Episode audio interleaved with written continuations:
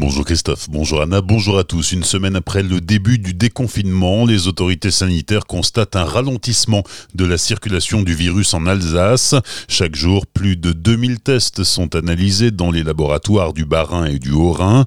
Environ 5% de ces tests sont positifs contre 50% au plus fort de l'épidémie.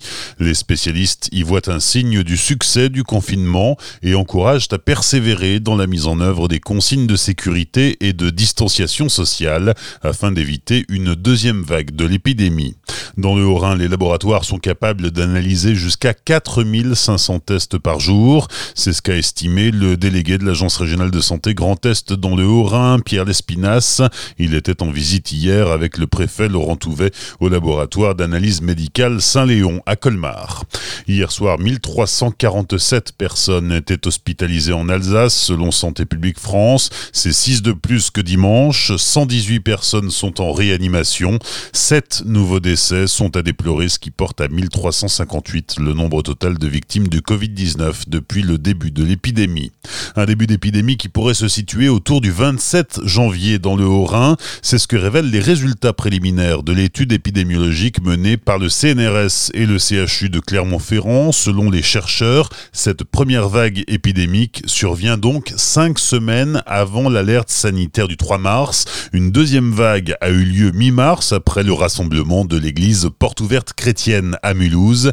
Elle est retombée en dessous du seuil épidémiologique le 6 avril. Ces premiers résultats doivent encore être confortés par d'autres analyses de données. L'étude se poursuit donc, mais le premier enseignement à en retirer, estiment les chercheurs, c'est qu'il manque un maillon dans la chaîne sanitaire pour surveiller les maladies émergentes. En effet, si les médecins avaient pu signaler plus tôt les symptômes qu'ils observaient dès janvier, l'alerte aurait pu être donnée beaucoup plus rapidement.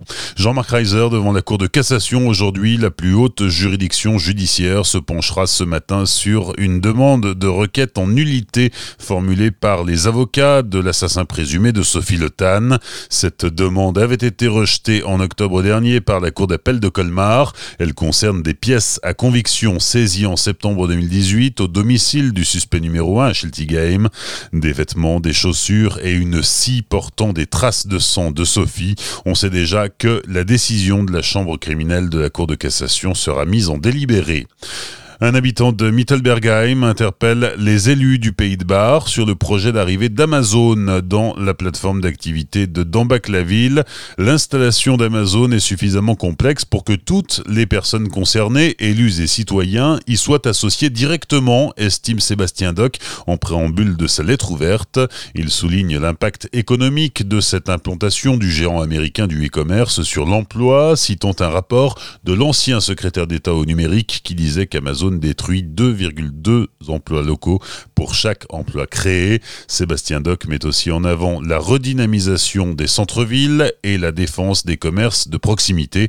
Enfin, il pointe du doigt l'impact négatif de l'implantation d'Amazon sur le plan environnemental. À compter du 1er janvier prochain, vous pourrez apposer fièrement sur la plaque d'immatriculation de votre voiture le blason de la collectivité européenne d'Alsace. Par arrêté publié dimanche au journal officiel, la CE CEA rejoint les 13 régions dans la liste des collectivités dont l'identifiant est autorisé officiellement. Un symbole fort s'est réjoui sur Twitter la présidente du département du Haut-Rhin, Brigitte Klinkert. Bonne matinée et belle journée sur Azure FM, voici la météo.